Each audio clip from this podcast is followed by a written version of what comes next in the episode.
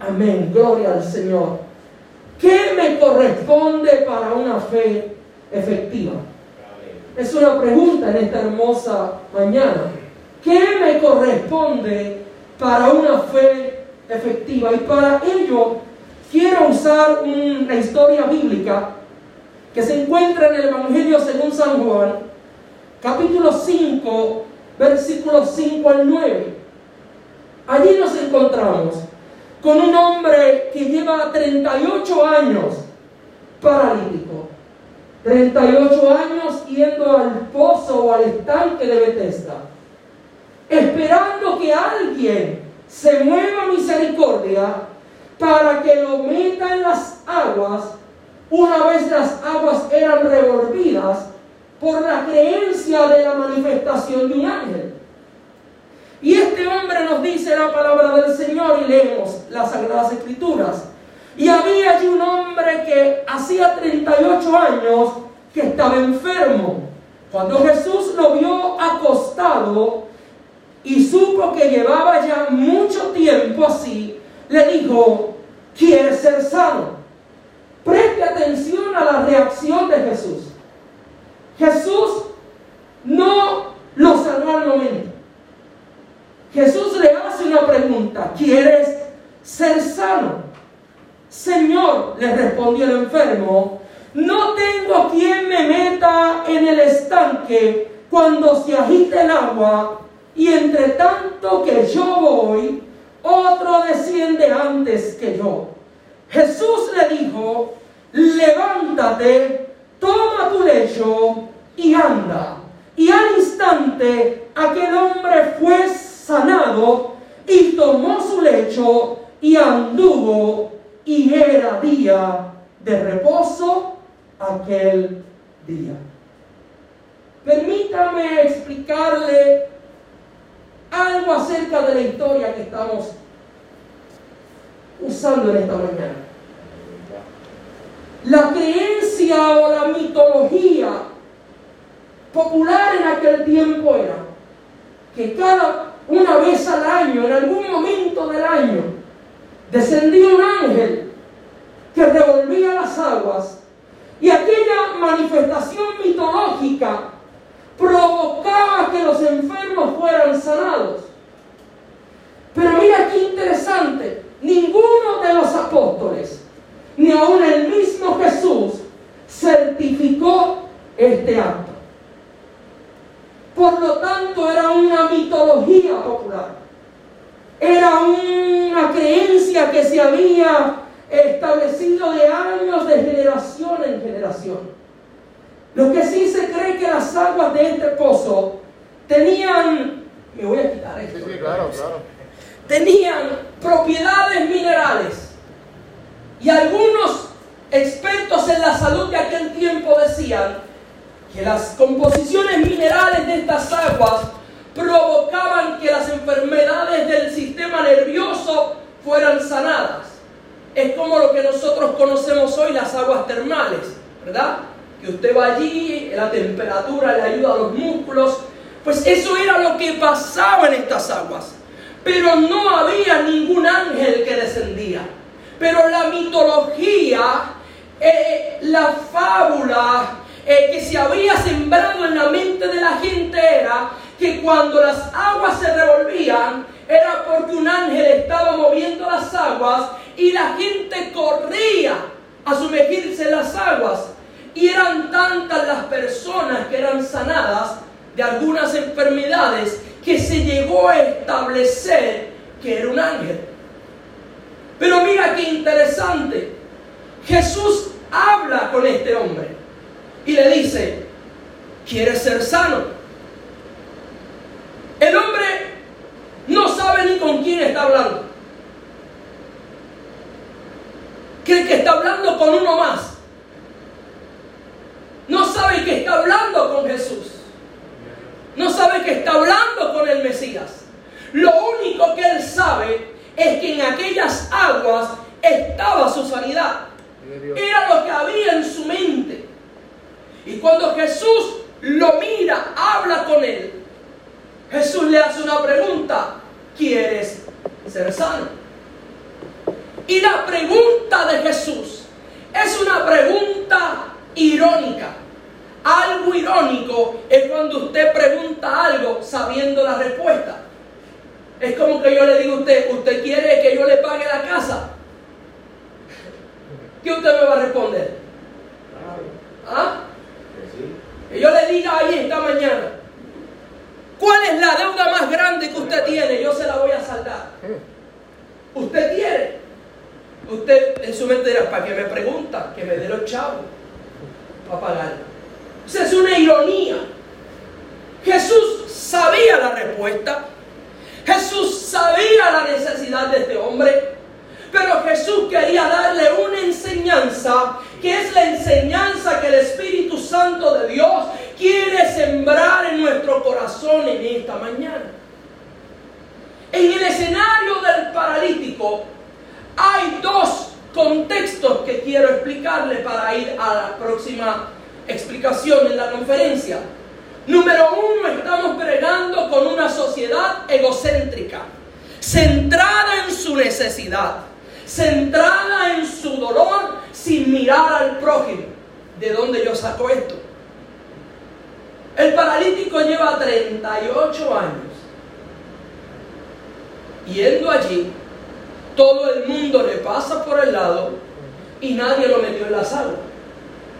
Todo el que iba allí iba a suplir su propia necesidad. Nadie iba allí pendiente a ver si había un paralítico, a ver si había un ciego, a ver si había un cojo. Cada uno iba a buscar su propia bendición. Y lo segundo que vemos en este escenario es un contexto mitológico, una fábula que la ha llegado a repetirse tanto y tanto y tanto que la gente ya lo creía. Eso es como las cosas que se dicen. ¿Sabía usted que hay versículos en la Biblia, eh, versículos bíblicos, corrijo, que los citamos que no existen en la Biblia? Y los hemos repetido tanto y tanto, por tantos años, por tantos años, que casi sabemos dónde están. Casi sabemos dónde están. El más popular de ellos es el que dice, ayúdate, que yo te ayudaré. Yo he escuchado personas ministrando. Porque la Biblia dice, ayúdate, que yo te ayudaré. Y yo digo, Jesús, ten misericordia. Pero se ha repetido tanto que ha llegado a la mentalidad de la humanidad a pensar que está allí. Y eso era lo que estaba pasando acá. Así que en los tiempos que nos han tocado vivir, es importante conocer la dimensión de una fe efectiva. Yo he llegado en esta hermosa mañana para que usted y yo conozcamos, nos enriquezcamos en una fe efectiva. No es lo mismo una fe pasiva que una fe efectiva. Lo otro que vamos a estar viendo, ¿verdad? Lo que muchas personas y creyentes tienen, un falso concepto de cómo opera la fe. ¿Sabía usted que tenemos falsos conceptos de cómo opera la fe? Y a veces tenemos personas dentro de las congregaciones que llevan 40, 50 años, van al culto, cantan en el culto, participan en el culto, pero están frustrados porque Dios no le ha contestado.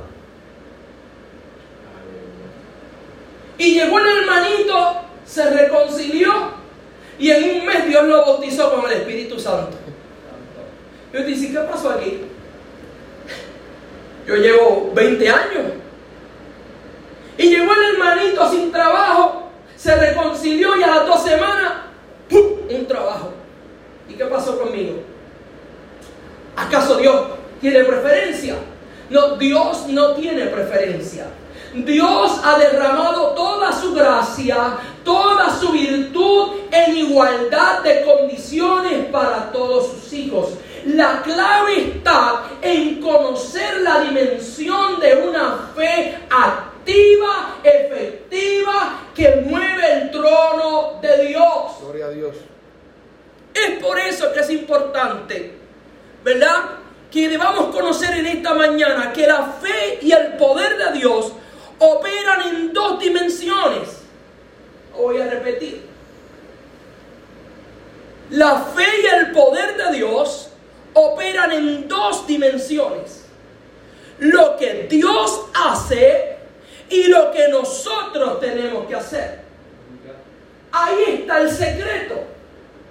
Una cosa es lo que Dios hace, lo que a Dios le corresponde, y otra cosa es lo que yo tengo que hacer.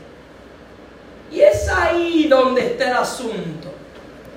Es ahí donde está el secreto. Que la gente dice, ¿por qué Dios bendice tanto a fulano? Ah, porque Dios lo quiere más que a mí. No, no hermano. Hay que ver lo que el fulano está haciendo en el secreto. La Biblia dice que lo que usted hace en secreto, Dios lo recompensa en público. Así que vamos a seguir. Vamos a la próxima. ¿Qué le corresponde a Jesús? Vamos a ver lo que le corresponde a Jesús, a Dios, a la Trinidad, al Espíritu Santo. Cuando Jesús lo vio acostado, y supo que llevaba mucho tiempo así, le dijo, ¿quieres ser sano? Y la pregunta inmediata es, ¿por qué Dios no lo sanó? ¿Por qué Dios no lo sanó? Jesús sabía que estaba enfermo. ¿Por qué Dios tan solo con su presencia no resolvió el problema del paralítico.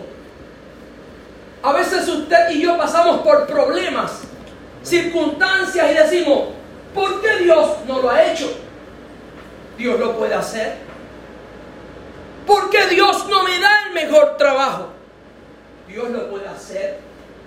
¿Por qué Dios no me da el ministerio más impactante?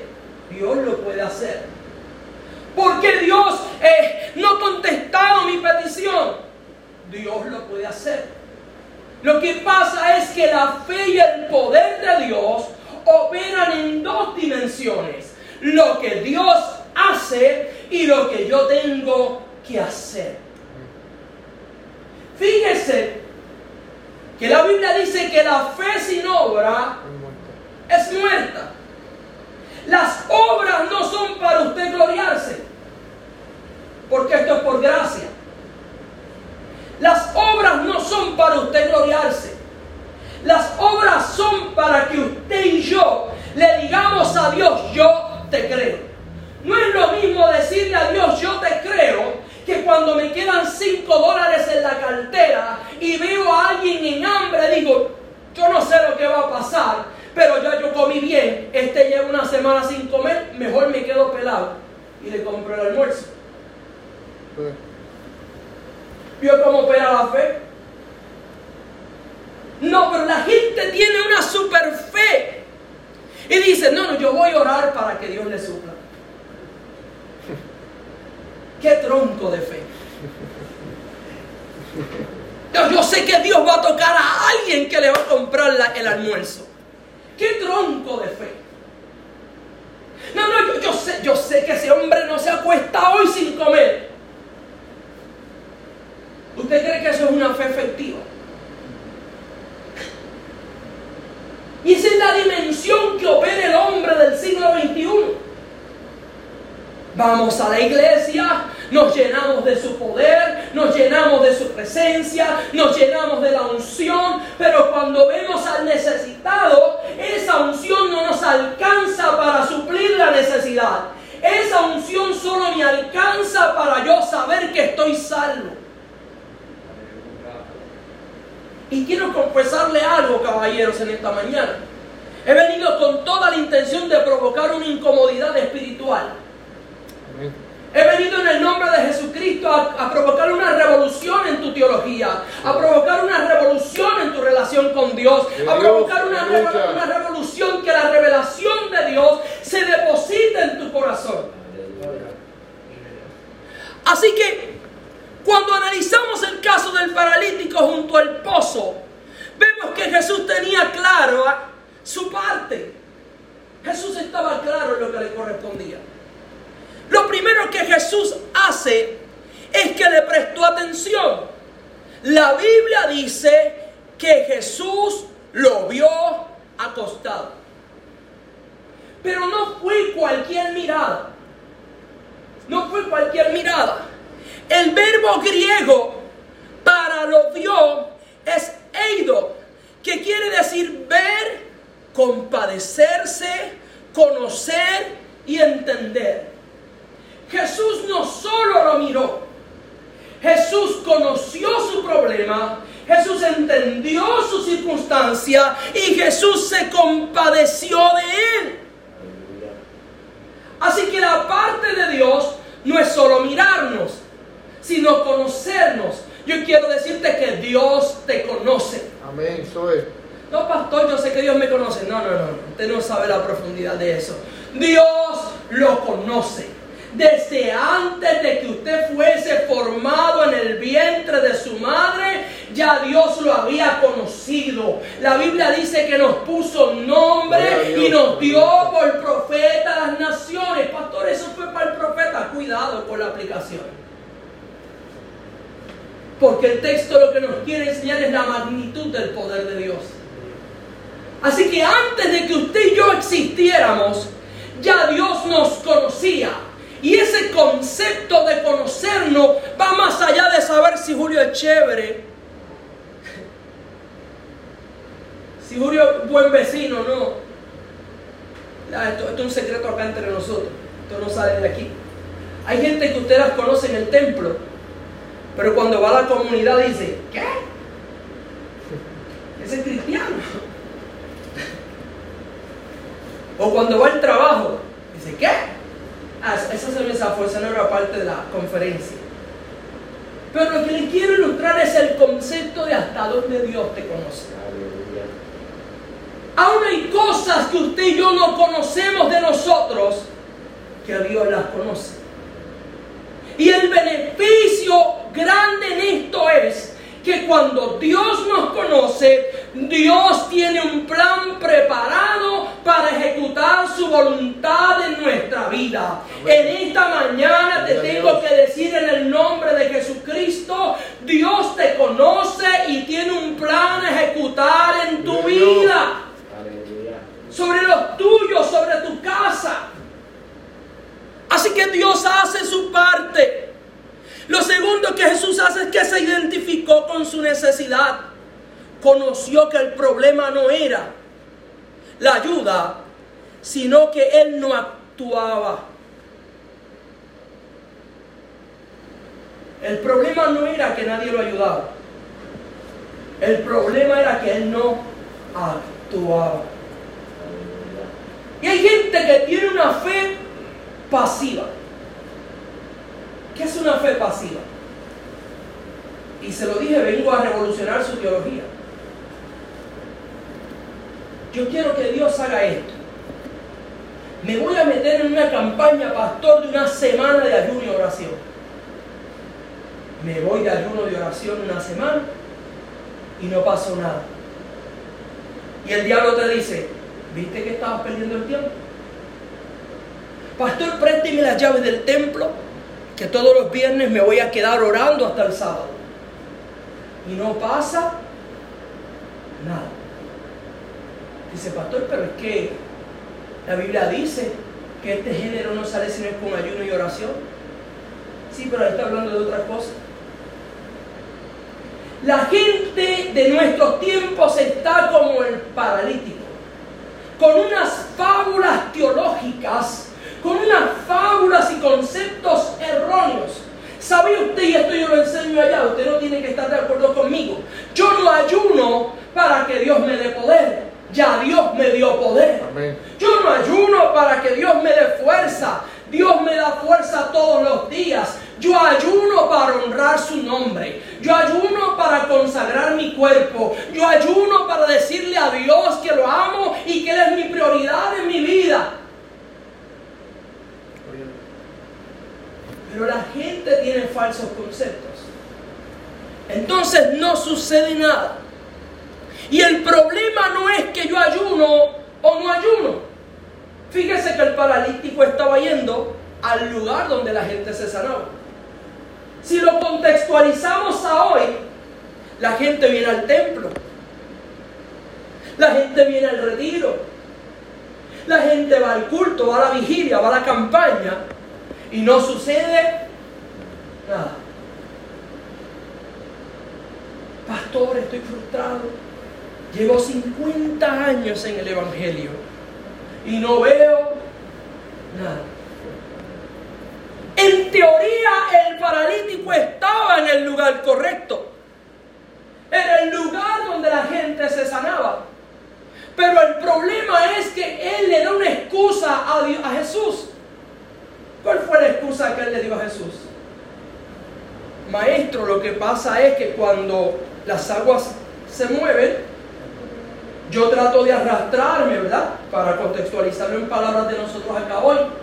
Y cuando voy a, estoy a punto de llegar, hay otro que se me adelantó y recibió el milagro antes que yo. A ver, esta usted no me la conteste, solo analícela. Es confidencial entre usted y Dios. ¿Cuántas excusas le ponemos a Dios para justificar el que las cosas no pasen?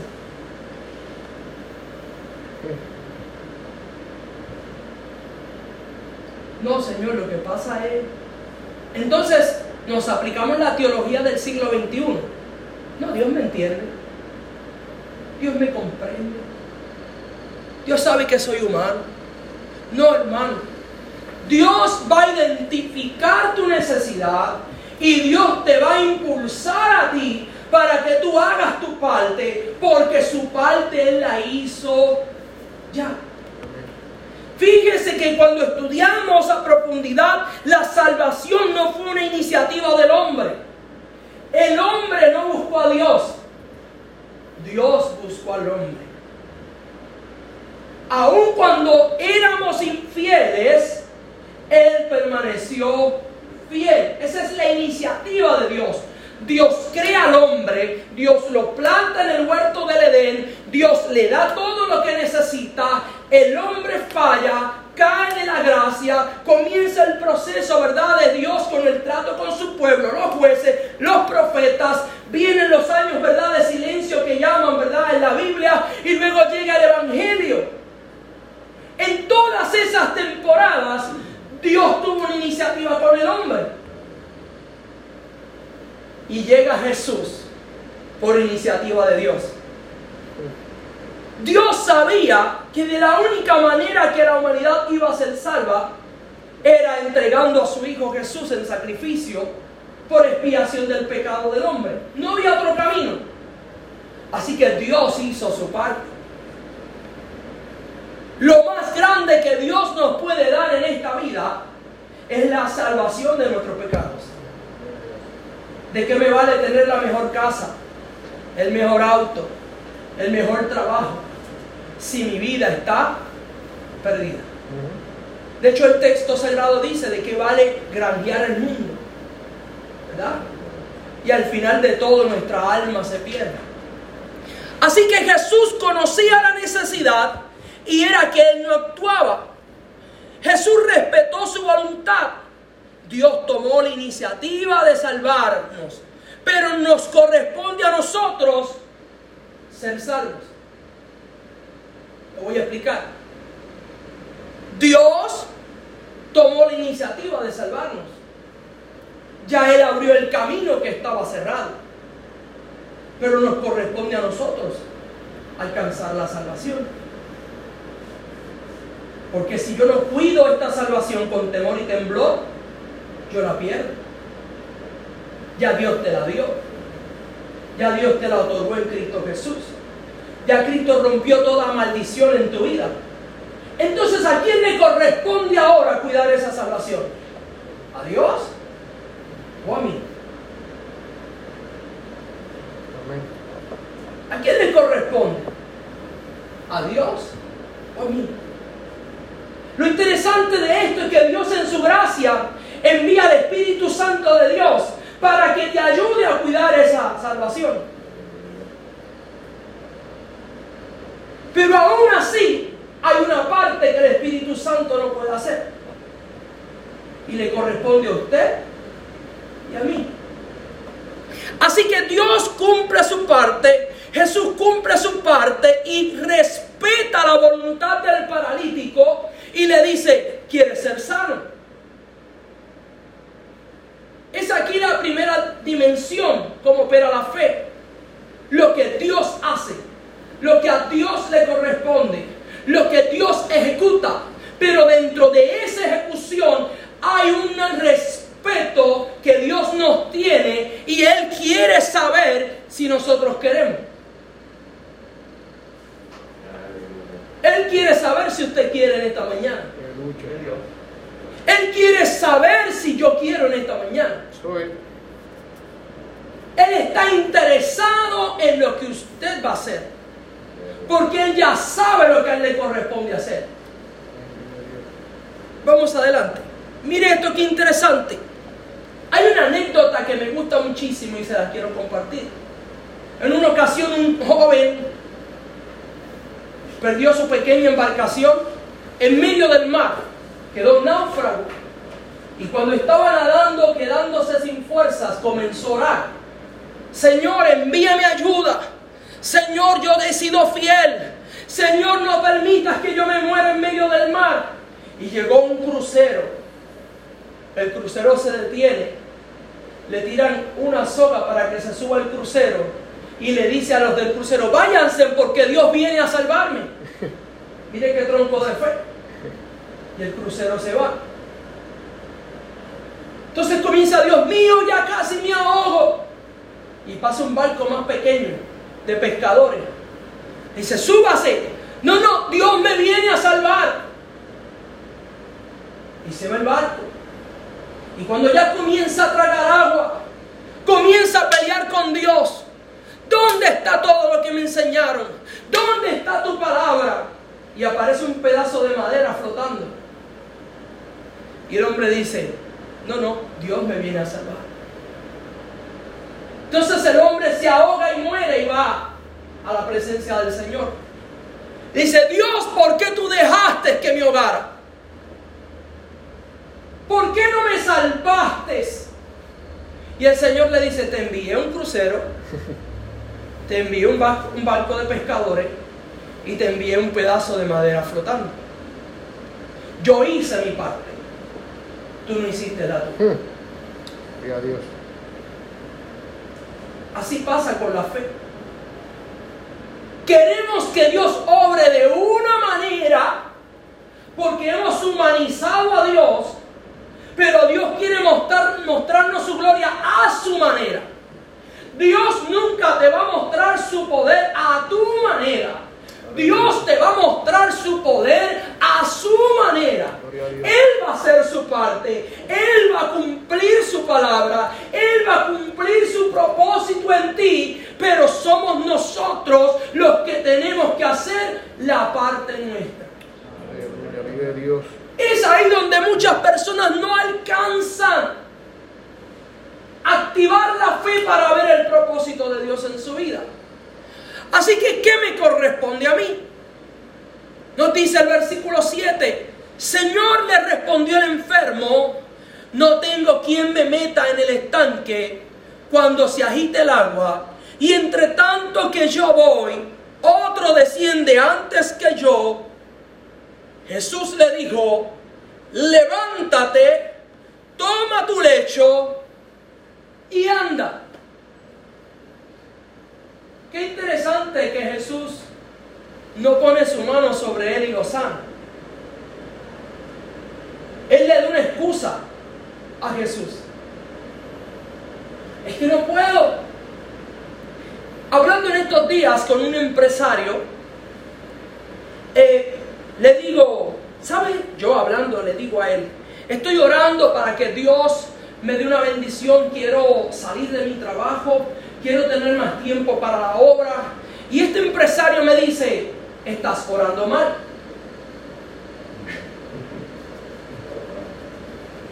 Y yo dije, ¿cómo? Me dijo, estás orando mal, Julio. Nunca ores para que Dios te bendiga. Y yo, pero si la Biblia dice pedir y se os dará. No, no, no, tú estás equivocado, Julio. Nunca ores para que Dios te bendiga. Y yo le dije, ¿y entonces qué voy a hacer? Me dijo, ora a Dios para que te ayude a usar el don que te dio. Y con eso vas a alcanzar la bendición. El tipo rompió mi mente. Estamos esperando bendición cuando ya Dios nos entregó un don. Nos entregó una capacidad, nos entregó una facultad, nos dio conocimiento y sin darnos cuenta estamos como el paralítico de Bethesda, al lado de la bendición sin tomar acción. Así que mi oración cambió en la mañana. Ahora mi oración es, Dios, gracias por darme la vida y permíteme cumplir el objetivo de este día. La bendición vendrá por añadidura. Y hay gente esperando que Dios los bendiga cuando ya Dios puso un don en sus manos. Yo, yo tengo que decirle a esta hermosa fraternidad de caballeros, y se lo digo con toda la autoridad del cielo, ya Dios puso un don en tu mano. Yo no sé si usted puede volverse loco como soy yo y mirar sus manos en este momento. Algunos lo pensaron porque parece una loquera, yo lo sé, pero no se preocupe. Y usted, ahí donde está, diga, Dios, ayúdame a usar este don. ¿Qué yo tengo que hacer, Señor? Parece una loquera, yo lo sé, pero usted se va a acordar de mí después de hoy. ¿Qué te entregó Dios? ¿Qué Dios puso en tus manos? Lo que Dios puso en tus manos no lo puso para fracasar. Lo que Dios puso en tus manos tiene la garantía del Lo que Dios puso en tus manos tiene todo organizado para que se cumpla. Lo único que falta es que usted ejecute lo que le corresponde. Es ahí el secreto de una fe efectiva y activa. Así que, mire lo primero que tenemos que hacer para activar nuestra fe, para activar lo que Dios ha profetizado sobre nuestra vida, es romper con los mitos. ¿Cuántos mitos nos enseñaron? Mire, yo le doy gloria a Dios porque su pastor conoce muy bien la iglesia que yo pastoreo. Y la iglesia que yo pastoreo es la iglesia más hermosa del mundo. Esta es la más hermosa para ustedes. Si usted lo dice, yo voy a decir amén. Lo voy a respaldar. Pero donde yo me congrego, donde yo pastoreo, ¿verdad? Allí está mi corazón. Y es una iglesia que nadie quería pastorear. Nadie. Una iglesia con sobre 80 años de existencia. Nadie quería pastorear.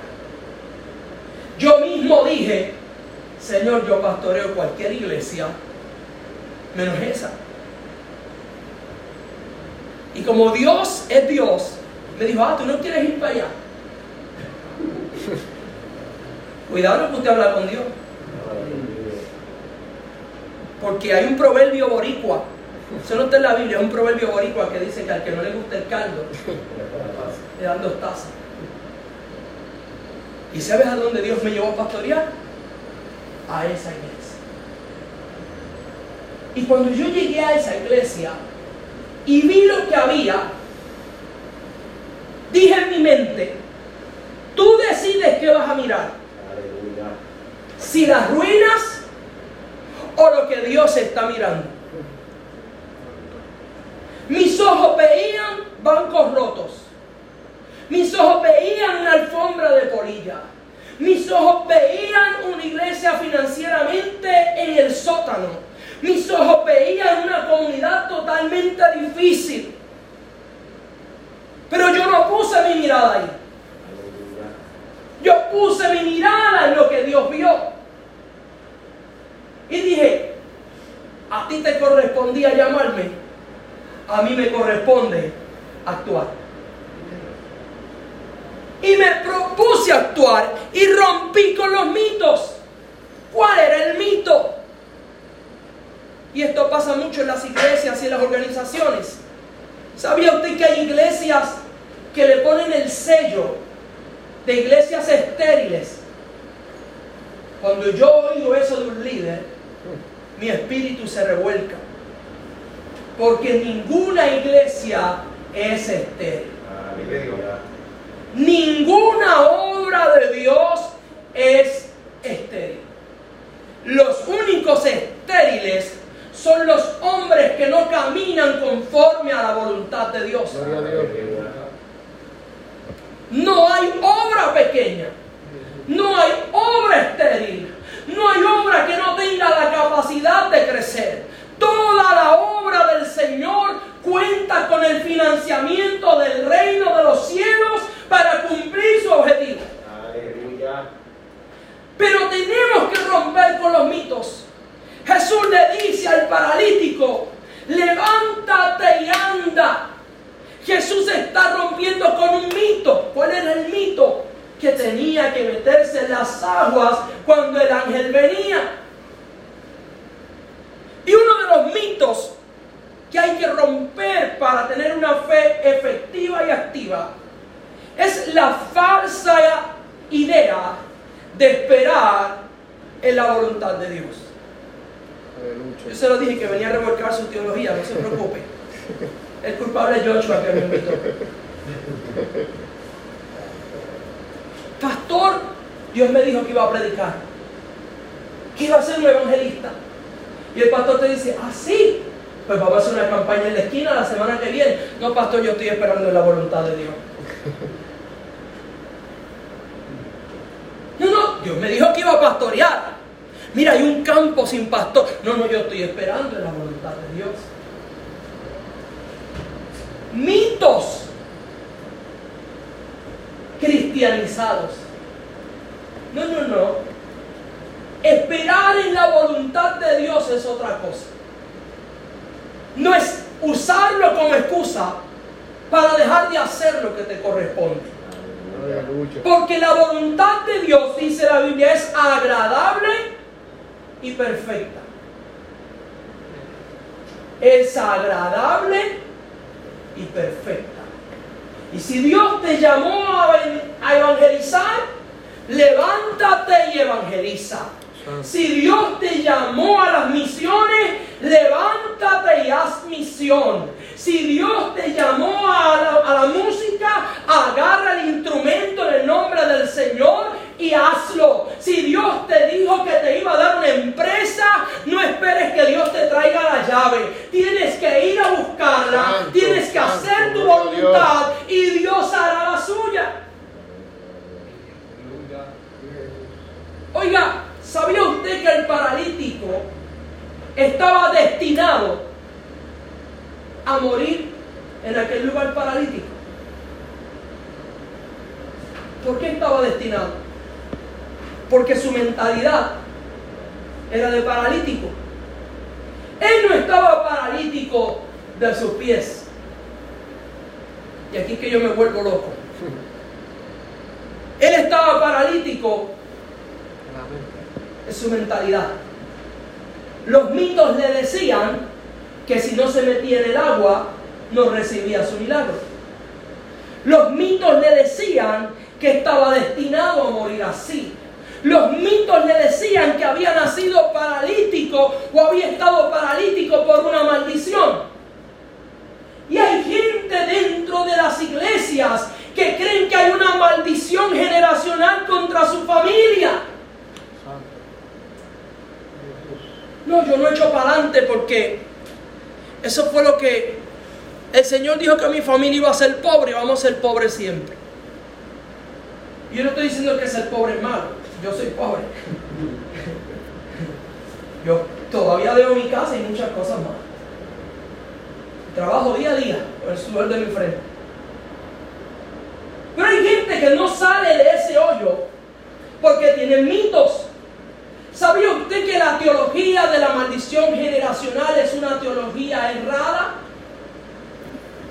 Porque toda maldición generacional fue cortada en el Calvario. Así que los que predican hoy por ahí de una maldición generacional, lo único que están usando es una excusa para alcanzar agendas personales. maldición sobre usted. No hay condenación sobre usted. No hay limitación sobre usted. Cristo Jesús las derrotó en el Calvario. Gracias, Dios. Pero lo primero que tenemos que hacer es romper con los mitos. Vamos al siguiente. Lo segundo que tenemos que hacer es responder con fe a la iniciativa de Jesús. Tenemos que responder con fe a la iniciativa de Jesús. Jesús quiere. Jesús quiere. Jesús quiere. Hermano, tengo que repetirlo. Jesús quiere. Santo. Ahora, usted quiere. Diga Dios. Usted quiere. Querer no es un deseo. Querer es una acción. ¿Sabes? Mi carro favorito es el 300 de la Chevrolet. Yo lo quiero. Pero no he ido, al- no he ido al dealer a comprarlo. Y lo veo que me pasan por el lado y digo, yo lo quiero. Eso es un deseo. Cuando yo lo quiero, yo voy y lo compro. Aleluya. Jesús, yo quiero ser sano. No, tú deseas ser sano. No es lo mismo desear que querer. Amén. Jesús, yo quiero ser el mejor en mi trabajo. No, no, no. ¿Qué tú estás haciendo para ser el mejor en tu trabajo? Señor, yo quiero tener unos hijos. ¡Wow! Metidos contigo. Eso es un deseo. Para tener unos hijos que aman a Dios, lo primero que tengo que hacer es yo amar a Dios. Ese es el error de muchos padres, que le imponen a Jesús a sus hijos, pero no le demuestran que ellos aman a Jesús. Ah, Y esto es un apéndice de la conferencia. Esto bajo, mire, de arriba ahora. Yo estoy orgulloso de mis dos hijos. Yo tengo dos hijos varones, uno de 16 y uno de 12. Y nunca en cinco años de pastorado, esos muchachos me han dicho, papi, para la iglesia otra vez. Nunca, hermano, estoy en el altar. Nunca. Y nunca yo le he dicho, no te puedes quedar. Los dos tienen una pasión por Jesús mucho más grande que la que yo tengo. No hemos llegado al portón de la iglesia y ya ellos tienen la llave para abrirla. Prenden aire, prenden todo. Y cuando llegan los líderes y los judíos, ya todo está seco. Yo nunca le he pedido eso, hermano. Pero una cosa era que yo quería tener unos hijos que amaran a Dios y otra cosa fue que yo le demostrara cómo amar a Dios. Así que usted y yo tenemos que responder con fe a la iniciativa de Dios. Una cosa es querer y otra cosa es ejecutar para alcanzar lo que quiero. Vamos adelante. Mira, esta es la menos que nos gusta a todos. Poner acción en la fe poner acción en la fe. Dios va a romper este templo. Este lugar es transitorio, hermano. Esto es transitorio. Yo puedo ver por el Espíritu ángeles trayendo paletas de bloques ahora mismo. Aleluya. Pero ¿qué vamos a hacer nosotros? esperar que los ángeles las traigan.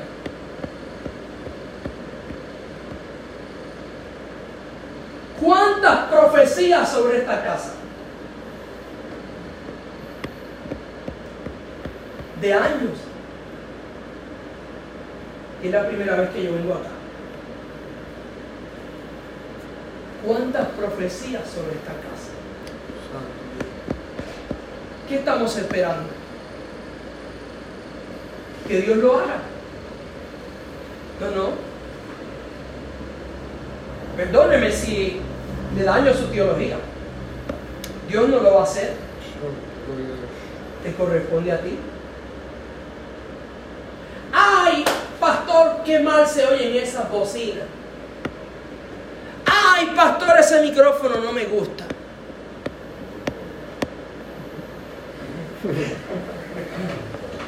Hermano, si estoy hablando en el espíritu, culpe a Dios, no soy yo. ¿Qué usted ha hecho para cambiar las bocinas? ¿Qué usted ha hecho para comprar otro micrófono? Yo le dije que yo venía a sacudirlo. Aleluya.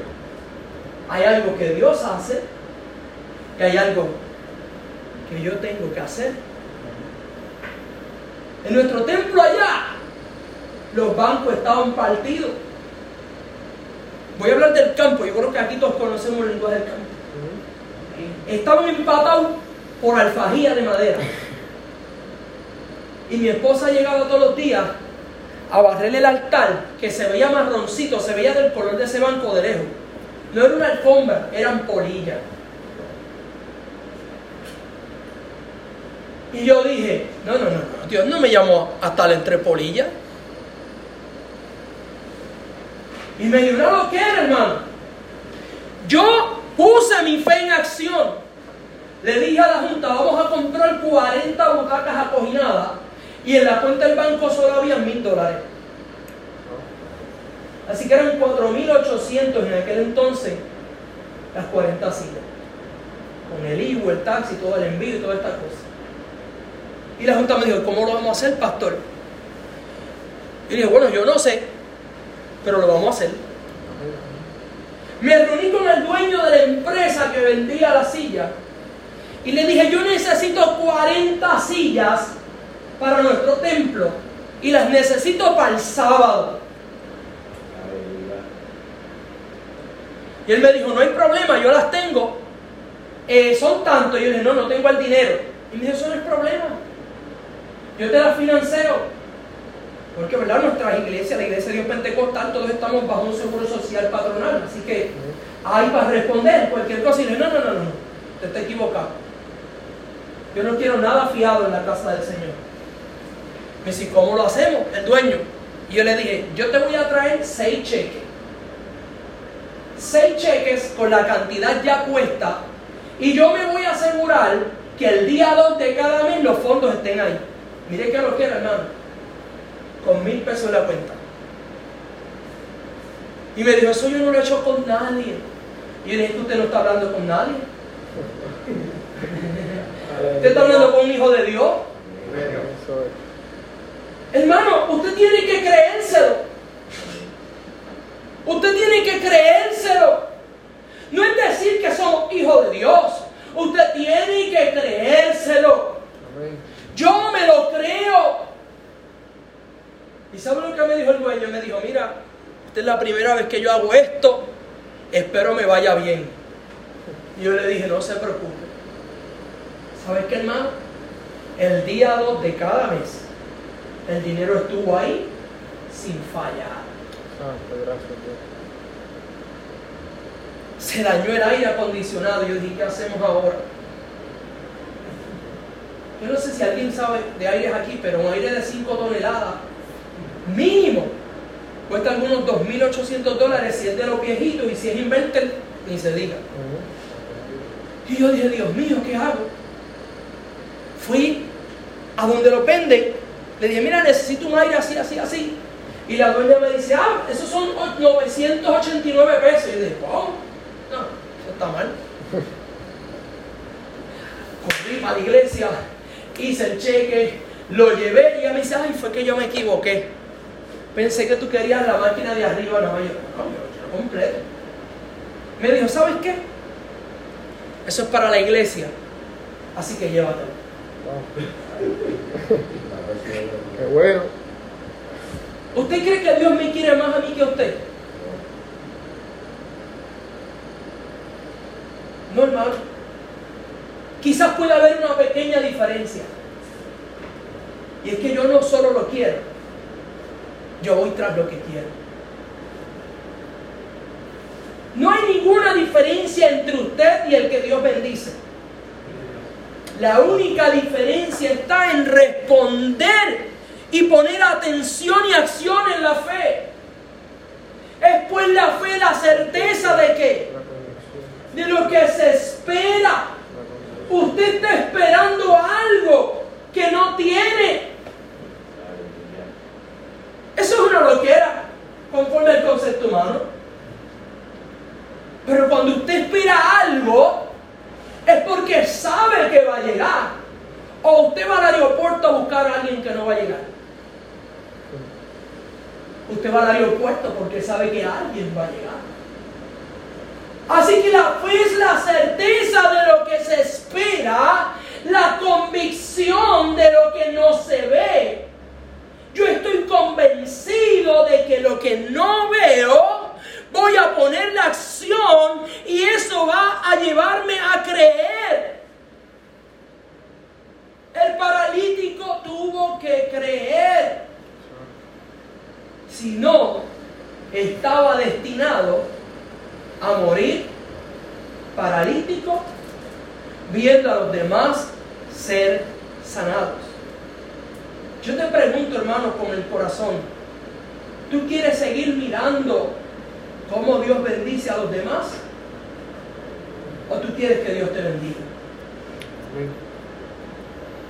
Yo me gozo con la bendición de mi hermano, pero yo busco la mía. ¿Sabes? Cuando yo fui oveja, que no era pastor, si usted iba a la iglesia, usted decía, ¿quién es ese loco que está ahí? Yo me sentaba en el primer banco. Por 14 años me senté en la misma esquina, ya tenía mi forma el banco. Es más, si alguien se sentaba ahí se sentía incómodo porque ya eso tenía mi forma. Y yo desde que comenzaba el culto, yo estaba santo, gloria a Dios, aleluya, oh, poderoso. Y se acababa el culto, me montaba en mi carro y me iba. Y yo escuchaba a la gente decir, qué flojo estuvo el culto hoy. Y yo decía, ¿en qué culto estuvo? No hay culto flojo, hermano. El culto flojo lo doy yo. Yo no vine aquí para que el predicador me impresione. Ni para ver si la banda suena lindo o suena feo. Yo vine aquí a buscar mi bendición. Y desde que yo salía de mi casa, yo iba orando por el camino. Señor, voy a adorarte, voy a gozar. Yo parecía un loco, hermano. Todavía sigo siendo igual de loco. Pero yo iba a buscar mi bendición. ¿Por qué yo conformarme con que Dios bautizó a aquel y al otro? No, yo quiero que Dios me bautice a mí. Mire hermano, cuando yo me reconcilié con el Señor, Dios me hablaba a través de muchas personas. Muchas personas, muchos profetas de Dios. Mira, Dios te va a usar, Dios te va a llevar. Joshua, hay unas profecías terribles. Y un día, orando en el monte, nos fuimos para el monte los jóvenes a orar, y yo le dije, Dios, yo no quiero que más nadie me hable. Si tú le hablas a ellos, ¿por qué no me hablas a mí? Mira que lo que era. Yo peleando con Dios. ¿Y sabes qué?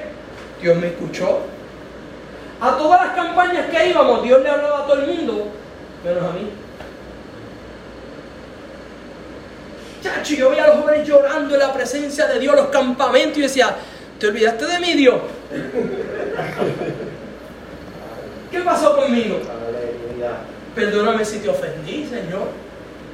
Y en un campamento viene un siervo de Dios, me se pasa al frente y yo dije, gloria a Dios. Se acabó el silencio de Dios para mi vida. ¿Y sabe lo que me dijo aquel hombre? Me dijo, así te dice el Señor. Suave, hermano, sin mucho ruido. Por cuanto me pediste que no querías que te hablara por profeta, llevo un año hablándote y no has escuchado mi voz. Aleluya. Yo estaba teniendo experiencias que no las entendía. Decía, esa es mi mente, yo me estoy volviendo loco. No, no, no me estaba volviendo loco. Dios estaba hablando conmigo. Así que mis amados hermanos, cuando usted rompe con los mitos de la fe, cuando usted rompe, ¿verdad? Y responde con fe a la iniciativa de Jesús y pone acción en la fe, es igual a creer. Vamos adelante, el tiempo se me agota. Así que yo quiero enseñarles en esta hermosa mañana tres pasos para una fe efectiva y activa. Tres pasos para una fe activa y efectiva. Vayamos a la palabra del Señor. En Génesis capítulo 22, versos 1 al 13 está la historia de Abraham cuando Dios le pide que sacrifique a su hijo.